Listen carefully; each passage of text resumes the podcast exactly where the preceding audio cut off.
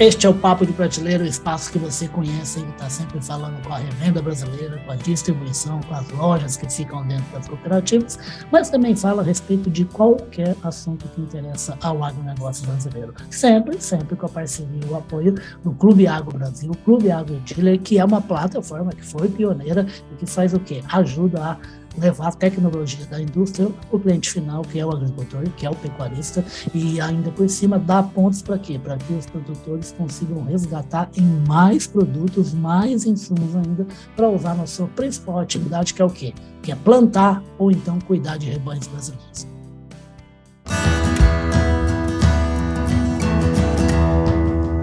Podcast Papo de Prateleira eu chamei aqui para conversar. De novo, é a segunda vez e é um grande prazer aqui abrir no ano de 2023 pela primeira vez com ela nesse ano, né? Para a gente falar de uma, uma das várias revoluções espetaculares do agronegócio brasileiro, que é a integração. Bem-vinda aqui de novo ao Papo de Prateleira, tá? Marina Lima. Marina Lima, que é zootecnista e técnica de sementes e sustentabilidade da Sementes Oeste Paulista. Todo mundo chama de Suesp. Tudo bem, Marina? Bom dia, Ulisses. Bom, Bom dia. dia a todos. É um prazer estar aqui novamente com vocês, né? Falando um pouquinho sobre uma tecnologia que veio para revolucionar o agro, né? Uhum. Então, vou falar diversos pontos positivos aqui da tecnologia, né? Que é para a gente incentivar ainda mais a adoção da tecnologia no nosso país. Exatamente, mais do que necessário. Você sabe, Maneira, até que por uma coincidência eu estava acompanhando, acho que foi Ontem não, anteontem teve um evento na ABAG, e falando a respeito da, da legislação muito rígida, da nova decisão europeia aí, né, de só comprar produto de, de país onde tem desmatamento zero e tal. E novamente foi citado de novo e várias vezes o quê? A integração. Integração lavoura-pecuária, lavoura-pecuária-floresta. E assim, de um lado, do lado europeu, falando a respeito de lições que o Brasil ainda tem que fazer, né? Para tirar nota boa, que é a questão de recuperar a área degradada de pastagem, né? E é uma área simplesmente fantástica, né? Eu vou, eu, a gente publicou material recentemente, por isso até que eu te chamei, Marina, tá, ali estava falando 163 milhões de hectares de pastagem pastagem. Menina, é tudo isso mesmo é que tem para o gado comer, mesmo que boa condição, má condição, condição mediana? É tudo isso mesmo, Ulisses. Então, a gente ocupa aí, né, em cerca de 20% do território nacional com pastagens, né? Nossa, Nessas sim. áreas estão incluídas, né, as pastagens cultivadas e as pastagens nativas. Então, assim, o que a gente observa é que a gente tem uma importância muito grande em termos de área, né? Então, é. o que a gente tem que levar em consideração é que, infelizmente, algumas áreas dessas estão ainda em um nível de degradação. Ô, Marina, o, que, o que, que, é essa degradação? Essa palavra que é sempre tão repetida, que eu, eu olho para um passo degradado, é um passo que está como? Então, a gente tem vários níveis de degradação, né? A tá. gente pensa numa escada, onde esses níveis eles vão estar sendo caracterizados com a, é, em relação à parte que está descoberta do solo. Por exemplo, ah. quando a gente começa a ver que a produtividade do capim começou a diminuir, a gente está ainda no, numa, no topo de uma escada, mas a gente vai descendo. Quando a gente chega no nível do solo, que ele está todo descoberto, com ah. muita presença de cupim... Rapado, é isso? Rapado, literalmente. Aí a gente já está com um nível de degradação do solo né? Então, assim, é naquele nível ali, a gente precisa ainda de mais atenção. Mas o que a gente tem observado ah. é que, dados recentemente publicados por Moacir, é, ele falou exatamente que esses níveis também eles estão diminuindo. Esses níveis de degradação, essa passagem que está com maior nível de degradação, ah. ele está diminuindo. Então, isso é muito importante, porque nós temos observado que está tendo uma mudança né, dos pecuaristas em termos de conservação e melhoria e recuperação dessas áreas degradadas. Então, aquele, esse nível maior de degradação, ele está diminuindo, então isso é muito importante para nós. Então, o que a gente tem percebido é que os pecuaristas, antes, né, antigamente, não tinha muito costume de corrigir, adubar o solo, né, manejar corretamente essas pastagens, igual ah. eles fazem com as culturas agrícolas. Só que aí a gente pode linkar também com a integração, que a integração lavoura, pecuária e floresta é uma alternativa, né, uma estratégia para estar tá ajudando a recuperar essas pastagens, porque ao momento que o produtor começa a colocar uma cultura agrícola, a pastagem que vem em seguida ela vai começar a se beneficiar dos insumos que estão tá sendo utilizados para a cultura agrícola. Agora, então, é Marina, forma... você recuperar essas pastagens. Não, legal. Então, e por falar nisso, em recuperação de pastagens, sempre me corrija quando eu falar bobagem, tá ok? Não, quando você tá fala, é, quando você fala em investimento de pecuarista, é assim, quem tem uma pecuária, a bovina, né, de corte, de leite ou ambas, a principal alimentação, além da suplementação, é a pastagem, correto? É a pastagem. Então, é assim, um investimento na pastagem deve ter, ser feito independentemente do pecuarista ter integração ou não, né? Exatamente. E aí ele, a primeira coisa que ele tem que fazer, né, hum. olhar para a pastagem dele e falar assim, olha, eu preciso aumentar essa produtividade, mas eu preciso conhecer o que tem nesse solo, né? Então tudo começa naquela fazer uma famosa análise do solo, do solo né? né? É, e aí, a partir da análise do solo, ele vai ver o que realmente ele precisa corrigir no solo, fazer a escolha correta da forrageira, né? Nem todas as forrageiras podem ser utilizadas em todas as regiões. Um exemplo, né, em áreas que alaga muito, a gente não, não recomenda se utilizar o capim marandu, porque ele é susceptível à síndrome, né, a morte do braquiarão, que não tolera áreas alagadas, e aí sucessivamente, né? Então a gente tem que escolher a forrageira que seja mais recomendada para aquela região e para aquele perfil de, de pecuarista também. Então isso tudo é, é, tem que, é um planejamento que o pecuarista tem que fazer ali, né? Pensando ali lá na frente. Então, se ele investir numa análise do solo, que em termos de custos, né, para formar uma pastagem é um custo relativamente pequeno, porque às vezes o produtor ele joga ali uma quantidade de, de adubo ah. que está sendo além Sim. além ou abaixo do que realmente precisa, né? Exatamente. E esse adubo, principalmente o adubo nitrogenado que ele vai vir jogando depois que essa passagem estiver formada, ele contribui com as emissões de óxido nitroso, né? Que é um gás de efeito estufa que tem um potencial de aquecimento global muito alto, né? Então, assim, tudo está ligado. A partir do momento que a gente começa a ter, levar em consideração essas etapas né, da formação de uma pastagem, a gente está contribuindo com a redução das mitigações do gás de efeito estufa, que é o que está sendo muito discutido, né? Principalmente porque, as, porque às vezes a, a, pecuária do Brasil leva esse. Porque a gente tem muitos animais, né? A gente tem muitos animais, então, só que a gente não para para pensar que como que tudo que a gente fez de melhorias, de manejo de pastagem, a gente de nutrição animal, a gente está conseguindo abater animais com menos de dois anos, né? Exato. Que antigamente tinha animal sendo abatido com mais de quatro anos. Então, isso tudo é em função de melhoramento de forrageiras, de melhoramento né, de raças, de melhoramento da parte de nutrição animal então, a gente tem, tem feito diversas estratégias para reduzir as emissões de gases, e a ILPF é uma das estratégias para a gente estar tá reduzindo, porque a gente consegue encurtar esse ciclo né, da pecuária, consegue melhorar o solo, consegue captar mais carbono no solo. Perfeito. Então, é, Ô, Marina, é fala uma coisa. É, você acabou de citar uma coisa que era importante no material até que eu coloquei no site, lá no agrorevenda.com.br, que é a questão de se estudar direito qual é a variedade, porque o Brasil é um país de quase 9 milhões de quilômetros quadrados. Então, você tem clima, você tem solo, você tem pedra, você tem regime de chuva, de seca, tudo, mas tudo isso tem que ser levado em consideração na escolha. Por isso, o pecuarista precisa de auxílio de quem domina o assunto para fazer análise do solo e depois saber qual é o tipo de variedade boa de pastagem. A, a, a Marina falou de novo em integração, porque primeiro falou em rebanho, né? O, o, mundo se assusta com o Brasil mesmo, por quê?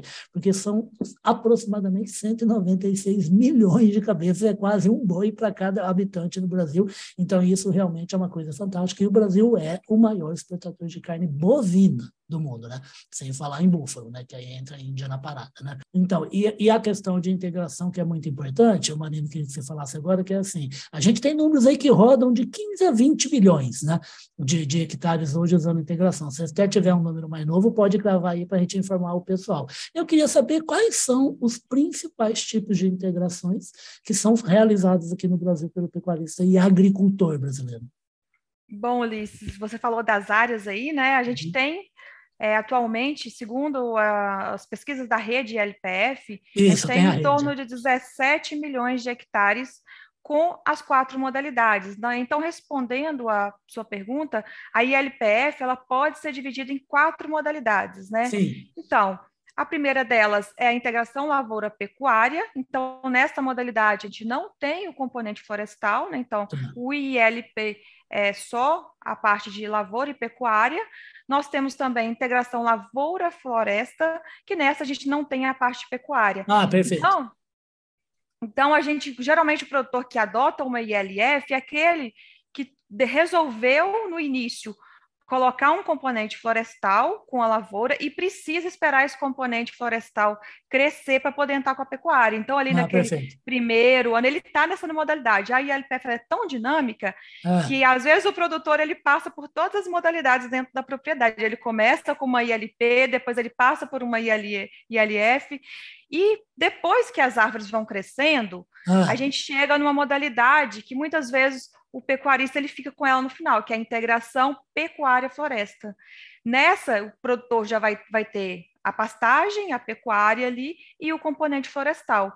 Então, quando a árvore cresce muito e o espaçamento às vezes é menor e não dá mais para cultivar a cultura agrícola ali, ele fica ah. com a ah. pastagem, porque a pastagem ela tolera mais o sombreamento proporcionado pelo componente florestal do que as culturas agrícolas. Ah, perfeito, Geralmente, por causa de sombra, né? Uhum. Isso, por causa da sombra. Geralmente as culturas agrícolas, elas ficam ali até o quinto ano. Se, aí o produtor pode também tirar algumas árvores para aumentar essa incidência de luz, né? Sim. Eu, como técnica, eu até recomendo espaçamentos entre renques ali em torno de 30 metros, ah, tá. acima de 20, Fica bem largo, né? justamente... Né? Justamente pensando, né, muitas vezes no maquinário que vai estar ali, Sim, é, para colher rodar por agrícola, ali, né? e também termos de sombreamento, porque a gente sabe que aqui dá para a gente falar mais uma hora sobre a influência que a sombra pode causar né, da cultura agrícola e na pastagem se tiver muito sombreado. Então, a gente tem que tomar cuidado com esse manejo ao longo do tempo da ILPF também. E a outra modalidade Ô, Marina, é só te cortando só para não esquecer que aqui é um planeta vida graças basicamente a dois ingredientes, né, que é o sol e a água. Né? E a água, é... Então, assim, a gente não pode restringir, ainda mais que a gente trabalha com principalmente as gramíneas tropicais, né? Então elas precisam de de luz, né, para fazer claro. a fotossíntese. E a outra modalidade é a completa, que engloba todos os componentes, né, a lavoura, a pecuária e a floresta.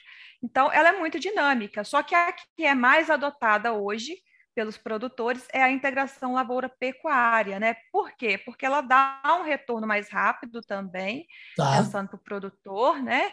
E porque ela também é mais simples. Quando a gente fala em colocar o componente florestal, ah. muitas vezes, né, o pecuarista ainda tem esse receio, mas tem que se fazer um planejamento, olhar o mercado local, porque tem que ver se o produtor vai conseguir também vender essa madeira na região, ou se ele. E é outro mercado, usar, né? É outra é, realidade de, de comercialização, de produto, tudo. Ou se ele quer as árvores apenas para dar uma sombra para os animais, né? Ou uma fixação biológica de nitrogênio através é. de uma leguminosa arbórea. Então, Perfeito. Então, vai muito do objetivo do produtor. Às vezes ele nem quer vender, né? Ele quer cuidar do É, quer deixar as ainda, árvores né? ali. E hoje em dia a gente tem várias formas de distribuir essas árvores na área, né? Tem linhas simples, duplas, triplas. As árvores elas podem estar dispersas nas áreas. Então vai muito desse planejamento do objetivo do produtor. Ô, Marina, Mas é muito importante. Coisa, pra, a gente aprender mais aqui sobre integração, né? Quais são nas integrações quais são as principais lavouras utilizadas e, e, e, onde tem floresta, quais as principais madeiras utilizadas? Ó, em termos de lavoura, hum. são as culturas mais utilizadas mesmo, né? O então, milho, soja. o sorgo, a soja, milheto, então, amendoim, tem no Mato Grosso o pessoal utiliza muito algodão, girassol. Legal. Então, tem diversas possibilidades. Tá. Em termos de componente arbóreo, né? Ah. O mais utilizado é o eucalipto. Por quê? Porque ele entrega mais rápido, né? Ele, ah. ele cresce mais rápido, então o produtor ele consegue ter um retorno financeiro com essa venda dessa madeira mais rápido. Quando você fala rápido, você está falando o quê? 10 anos, 12 anos, Não, 15 anos? Com, menos com até? Cinco, com 5, 6 anos, o produtor já pode fazer ali o primeiro. A árvore já é adulta? Né? A gente já consegue cortar. O eucalipto cresce muito rápido, né? Então, Legal. com dois anos, ele já está ali com uma. Para você ter ideia, com cerca de um ano já dá para colocar os animais na área, né? Até menos, dependendo do crescimento do clone que estiver utilizando. Ah, tá, porque então, ele, ele não pode derrubar a muda, é isso? Por exemplo, dependendo da, da espécie arbórea, ela cresce ah. muito, muito lento, é lento. Ah. Então, se você quer colocar os animais, tem duas alternativas. Como eu falei anteriormente, ou você entra naquela modalidade que você vai estar cultivando só a espécie arbórea e a lavoura, ILF, ah, e espera aí, componente, é, aí espera o componente crescer para colocar Perfeito. o animal, ou você pode também, em torno das árvores, colocar uma cerca elétrica. E essa cerca elétrica, você pode colocar os animais, que os animais não vão danificar o componente arbóreo. Perfeito. Mas geralmente tem essa questão de, de você esperar a árvore crescer ou colocar a cerca elétrica.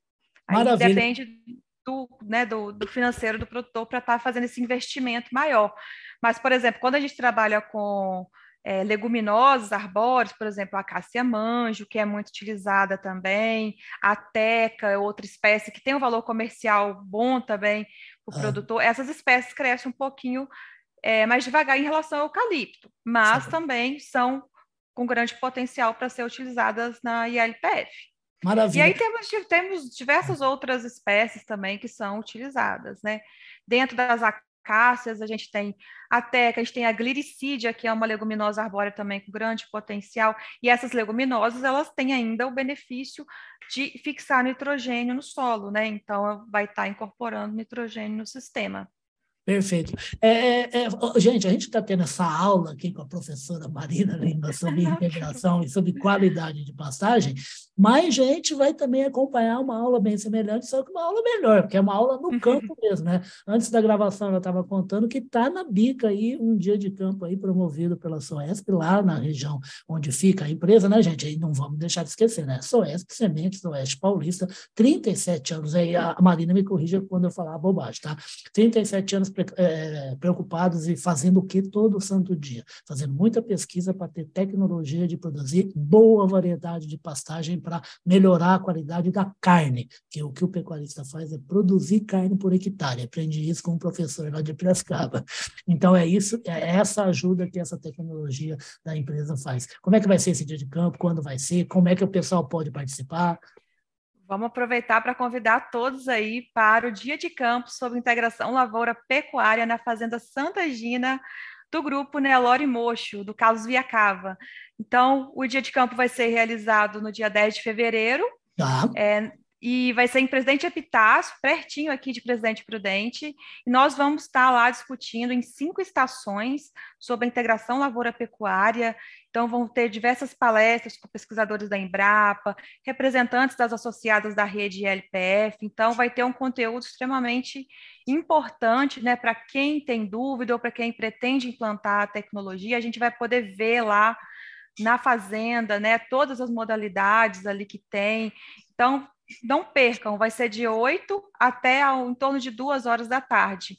Aí eu só destaco que tem que fazer a inscrição, porque a gente tem vagas limitadas.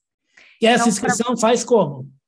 Aí a gente tem na nossa página da SOESP, nós temos o, o link lá, então é só vocês okay. entrarem para estar tá fazendo essa inscrição. Ô Marina, fica tranquila que na descrição que eu faço, quando a gente for postar em todos os nossos espaços, eu vou ratificar lá qual é o site de novo da tá. que ele pode entrar, acessar a, aba de inscrição para poder fazer a inscrição e participar. Para fazer a inscrição. e a gente vai acompanhando também, né, para para fazer o melhor evento possível para atender a todos. Então, Ex espero a todos lá para estar tá, né, partilhando esse conhecimento lá com, com todos aqui da região. Maravilha, gente. Vamos lá, você que é produtor, tem muito dono de revenda e distribuidora que é produtora, desde o começo do trabalho da, da, venda de insumos agrícolas e pecuários também eram produtores, tem fazenda, tem sítio, tem chácara, produz e, e se interessa por novas tecnologias, tanto para repassar para os seus clientes, como também para utilizar nas próprias propriedades. Eu não queria acabar com o papo prateleira com a Supermarina aí, sem tocar em dois uhum. assuntos rapidinhos aqui. Uma é assim, uma curiosidade, uma, esses produtores que vão no dia de campo para fazer o quê? Para que, que eu posso ter na minha fazenda a mais que vai fazer bem para o ambiente, que vai me trazer mais dinheiro com mais, com mais, com produção de artigos que eu já não, que eu não faço, né? Pela andança que você tem aí pelo Brasil, tal, você estava falando a respeito das espécies aí arbóreas que podem ser utilizadas, né? Que tem várias, né?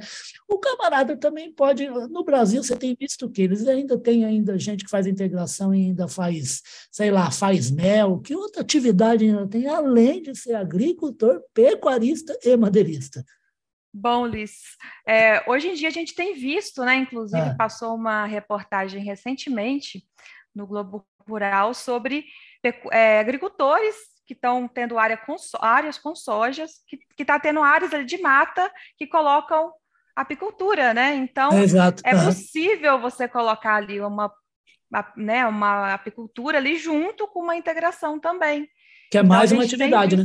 Mais uma atividade para estar tá sendo trabalhada dentro da propriedade. E como a gente falou também anteriormente de algumas espécies arbóreas que a gente pode estar tá utilizando na integração lavoura, pecuária e floresta, ah. é, eu lembrei aqui de outras espécies, o cedro, é, o mogno Pô, também são, tem sido... São nobres, são, né? E tem um valor altíssimo do mercado, né? E aí, só que essas vai, o produtor vai ter que deixar ali até em torno de 20 anos para poder. São, são muito robustas, né? São espécies é, muito são, vigorosas, né?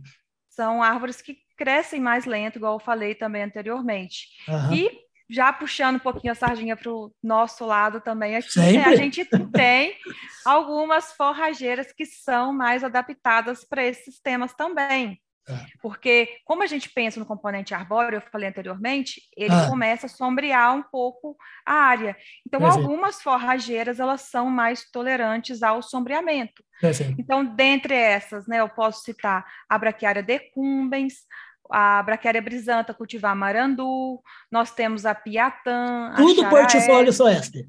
Tudo portfólio só essa. É que a Temos... outra pergunta que eu ia te fazer é para você falar um pouquinho sobre Advanced. A Advanced, vamos falar da Advanced. E nós temos também as cultivares. É, aí eu falei das braquiárias, né? Nós temos agora também as forrageiras do gênero pânico que toleram também os sombreamentos. Nós temos Perfeito. o Maasai, o Aruana, o Tanzânia, são forrageiras que aguentam mais o sombreamento do que outras. Então, é muito importante também levar em consideração essa escolha da forrageira para a integração lavoura, pecuária e floresta. Perfeito, porque e, o ideal, é ter um, o ideal é ter um campo realmente muito farto de material para o boi, né? E... Nesses 163 milhões de hectares, né? Mas pode continuar, Marina. Isso. E o nosso produto, né, a Soesp Advanced, é a nossa tecnologia patenteada, né? Então, essa tecnologia, ela proporciona uma semente ao produtor ali, que vai estar tá tendo uma alta pureza, então cerca de 98% das nossas sementes são puras. Maravilha. A nossa semente ela é tratada, ela tem um polímero que reveste a semente, né? não é tratamentos grosseiros, né? que aumenta muito o peso da semente, e esse polímero vai fungicida, inseticida, que vai também proporcionar né? uma boa germinação, uma boa formação, impedindo o ataque de pragas e doenças na sua pastagem. Então, só tem benefícios. Durante o plantio também, o grafite que recobre as nossas sementes vai proporcionar né, uma maior plantabilidade. Ah, é, é, é o que faz aquele, aquele pretinho bonito aí. Né? É, isso aí.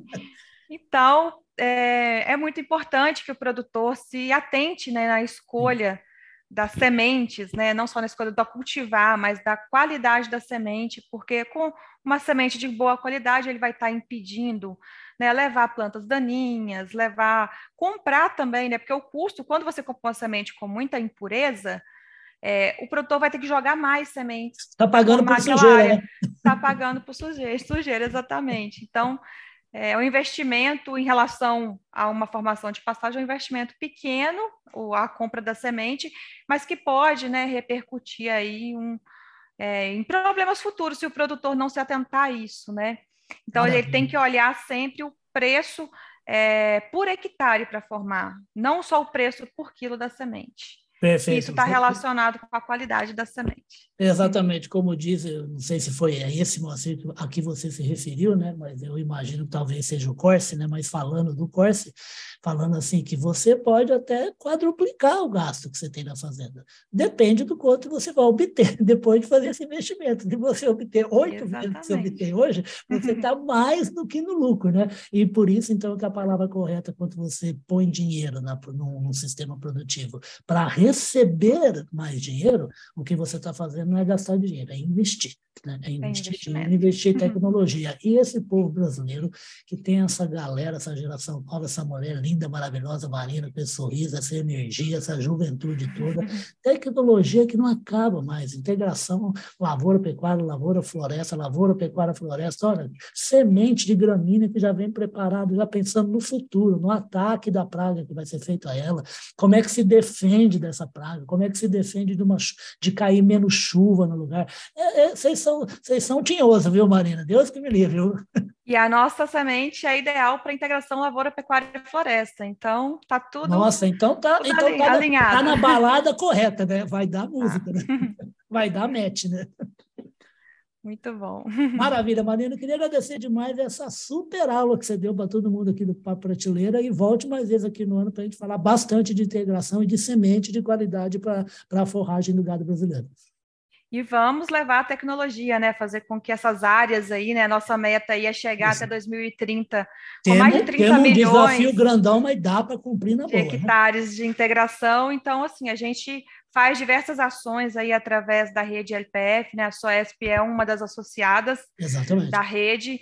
E a gente tem feito isso, né? Proporcionado, levar conhecimento ao produtor, né? Para que ele consiga avançar e melhorar a sua rentabilidade também, né? Então, é, é, o, é o futuro, né? A gente integrar, produzir mais alimentos em uma mesma área, sem ter que abrir novas áreas, né? Esse é o, é o propósito da integração lavoura, pecuária e floresta também a Marina matou a pau. É assim um novo pulo do gato do agronegócio brasileiro, que já deu vários nos últimos 50 anos e agora vem com essa coisa de produzir mais, fazendo modificações no complexo ali que tem no meio ambiente da fazenda, do produtor, do pecuarista, que vira as duas coisas. Vira produtor, vira pecuarista e também trabalha com madeira, e trabalha com apiário e fazendo tudo o quê? Mais dinheiro no bolso e ajudando a criar emprego na sua fazenda, ajudar a cadeia produtiva e ainda por cima ajudar na sociedade, a comunidade onde está envolvida. Gente, isso é Soesp, Marina Lima, zootecnista, técnica de sementes e sustentabilidade das Sementes Oeste Paulista, a Soesp, dia de campo, se liga aí, fevereiro, dia 10, você vai ver aí, vendo o, o, essa conversa aqui com, com a Marina, o endereço direitinho do site lá da, da Soesp, tem como é que você faz a inscrição e vai aprender mais ainda para ganhar ganhar mais dinheiro, ser mais feliz e produtivo. Super obrigado, Marina. Até a próxima. E sucesso. Muito obrigada. Até a próxima. Lá, tá? Pode deixar, depois eu te mando tudo. E vem também participar com a gente. Vamos, se der jeito, eu vou falar com o Carlão. Vamos viajar agora, a gente está indo lá para o show rural Cascavel, né? Vai começar, vão começar as grandes feiras aí do Brasil. E assim como eu já tive num evento da Suesp, eu já conheço lá a unidade, né? A gente foi visitar no dia seguinte de um evento que foi à noite, acho que foi numa faculdade, alguma coisa assim, para ver se é possível a gente voltar, que já faz tempo. Isso aí, vem aqui visitar a gente. Vou sim, aí a gente vai tomar tá um bom? café, se conhecer presencialmente, tá bom, Marina? Prazer, Ulisses. Foi sempre Obrigado. bom estar aqui com vocês. Obrigado, querido. O prazer é todo do Papo Prateleira. Gente, Marina Lima aí para vocês, ajudando a conhecer melhor a propriedade de vocês, a investir melhor, a melhorar a alimentação do seu gado e diversificar a produção para você ter um negócio ainda mais produtivo. Obrigado, Marina. Até a próxima. Bye, bye. Até mais.